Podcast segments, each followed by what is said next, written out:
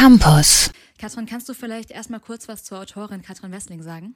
Also Katrin Westling, das ist eine relativ junge Autorin und ihr erster Roman ist letztes Jahr erschienen und hieß Super oder heißt Super und Dia.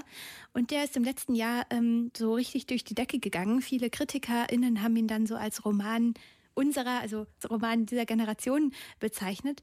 Ich muss gestehen, dass ich den noch nicht gelesen habe, aber ich Katrin Wessling vor allen Dingen, eh, Dingen eben über ihre sozialen Medienauftritte kenne, also vor allen Dingen von Instagram und Twitter.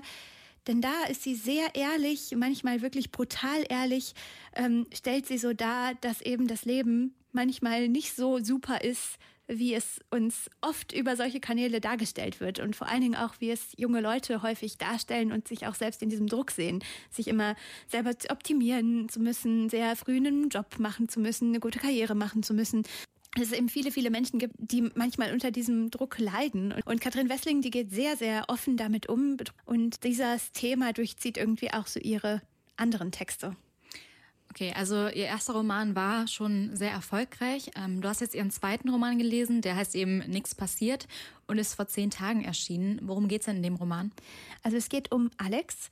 Der äh, hat, äh, lebt in Berlin, ist auch so ungefähr Mitte 20 und der erlebt eine Trennung von seiner Freundin Jenny die hat er über Tinder kennengelernt. Das äh, spielt dann auch eine große Rolle, wie sie sich eigentlich kennengelernt haben. Und der ist jetzt aus Berlin zu Besuch in seinem Heimatort, einer kleinen Stadt, die heißt Braus. Also das Leben braust da ehrlich nicht so. Das ist eben eine ländliche Kleinstadt. Und Alex ist zerfressen von Liebeskummer. Er flüchtet sich halt zurück zu den Eltern.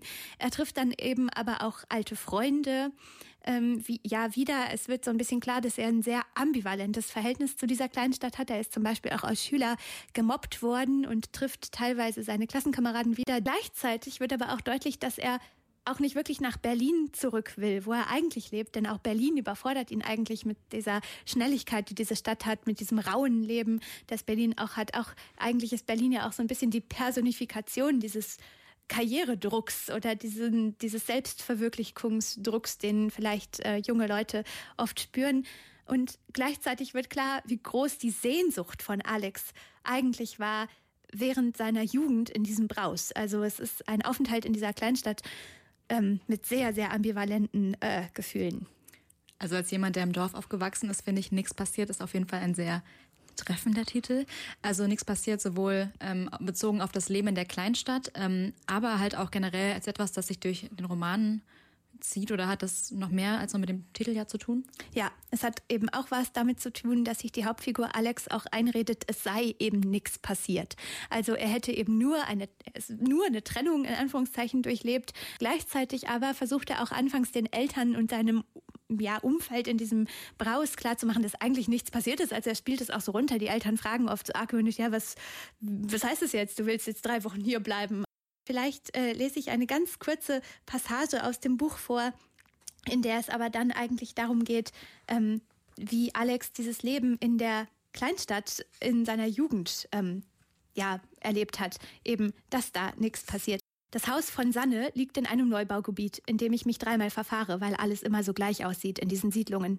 Das ist eigentlich gar nicht so anders als zum Beispiel im Prenzlauer Berg. Da weiß man auch nicht wirklich, wo man eigentlich gerade ist.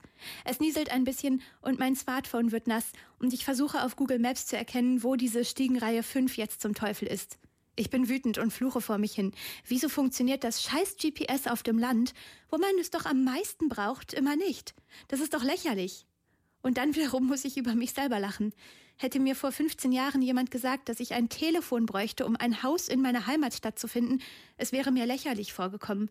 Wann ist das passiert, dass ich alle Orientierung verloren habe, wenn mir niemand hilft? Nach 20 Minuten des Herumirrens habe ich endlich Sannes Doppelhaushälfte gefunden. An der Haustür hängt ein Dekoschild, auf dem Welcome Home steht. Das Namensschild rechts an der Tür ist aus gebranntem Ton. Darauf zu lesen sind zwei Nachnamen. Vermutlich wohnt Sanne hier mit seiner Freundin. Aber im Grunde ist mir das natürlich auch komplett egal, denn ich kenne weder ihn noch sie, noch weiß ich, wer da gerade das Flurlicht angemacht hat, um mir zu öffnen. Hallo, sag ich so fröhlich ich kann. Im gleichen Moment rast ein Fellbündel auf mich zu. Oh Gott, ich hasse Hunde so sehr, weil ich Angst vor ihnen hab. Und weil das peinlich und unmännlich ist, behaupte ich einfach, dass ich sie nicht mag. Ganz schlimme Allergie. Leider, leider muss ich mich fernhalten von ihnen. Ja, von allen. Traurig, ich weiß. Das Ding springt an mir hoch Und die Türöffnerin sagt, nein, Bernd, Mann, scheiße, nein. Und ich frage mich, während ich die Hände hochreiße und hoffe, dass der Hund mich nicht umbringt, äh, der heißt Bernd? Die Frau achtet nicht auf mich. Sie reißt Bernd von mir weg, zerrt ihn am Halsband ins Gäste-WC neben der Haustür, schließt die Tür, winkt mich hier rein und sagt halb lachend, halb verzweifelt, ey, Entschuldigung, wir haben den neu, ist noch ganz jung. Normalerweise verhält er sich schon besser. Aber jetzt ist hier so viel Action, da dreht er komplett auf. Ich nicke. Klar, macht der Bernd sonst nie. Okay. Ich bin Alex, sag ich und halte der Frau meine schweißnasse Hand entgegen. Sie drückt überraschend fest zu und sagt, ja, ich bin Steffi. Thomas hat erzählt, dass du uns beehrst. Und jetzt komm mal rein, ist frisch. Ja, und das ist so eine kleine Szene, die Katrin Wessling halt unfassbar schön ausschmückt. Ähm, ja. ja. auf jeden Fall auch witzig mit Bernd, dem Hund. Steht es auch so ein bisschen im Kontrast vielleicht zu dem, was du vorher meintest, dass es halt auch um häufig um Depressionen geht.